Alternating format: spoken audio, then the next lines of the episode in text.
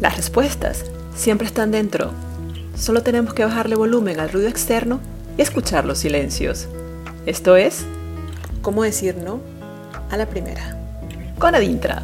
Se han escrito infinidades de artículos y libros de cómo decir que no.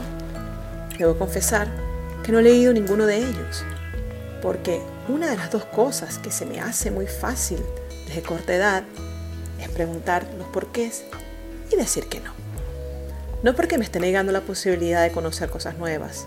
Para mí, decir que no es ser sincero con uno mismo y con los demás. Cuando nos cuesta decir que no, estamos pasando por alto lo que queremos y estamos dando prioridad a lo que los otros quieren de nosotros. Y nosotros, con tal de agradar, de sentirnos aceptados, decimos que sí a los demás cuando en realidad quisimos decir no. Pero ¿cómo decir que no cuando no queremos herir sentimientos? Una vez escuché un dicho muy popular que dice, no hay tortillas si no se rompen los huevos. Para decir que no, tenemos que ser sinceros con nosotros mismos. Y una vez seamos sinceros con nosotros mismos, lo seremos con los demás. Cuando nos piden hacer algo que no nos apetece hacer, tenemos que hacer una pausa. No se trata de una pausa eterna. Un segundo basta. Durante esa pausa, respiramos, pensamos, deliberamos y decidimos. Sí, un segundo parece muy corto para que quepan estas cuatro acciones.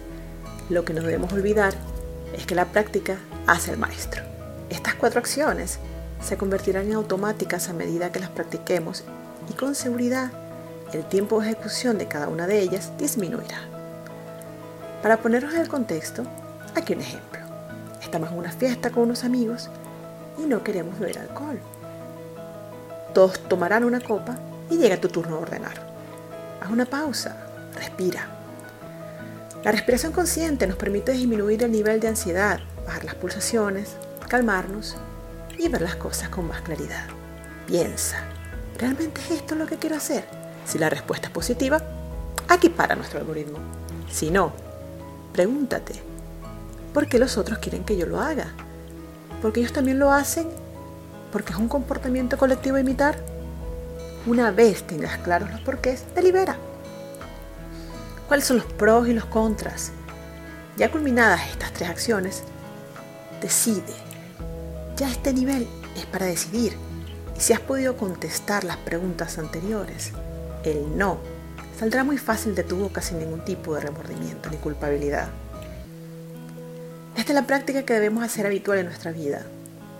Esta práctica nos hace conscientes de las prioridades, de que somos tan importantes como cualquier otra persona que quiera coaccionarnos para hacer de nosotros su voluntad.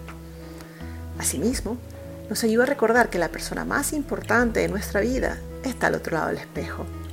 Y si no somos capaces de hacerla feliz, siendo sinceros y respetando sus decisiones, vagamente podremos respetar las decisiones de los demás. Al principio de la práctica, sentiremos que nos costará un poco y diremos que no, puede ser a la tercera, luego a la segunda. Y con un poco más de constancia aprenderemos a decir que no a la primera. Esto fue ¿Cómo decir que no a la primera? con Adintra. Muchas gracias.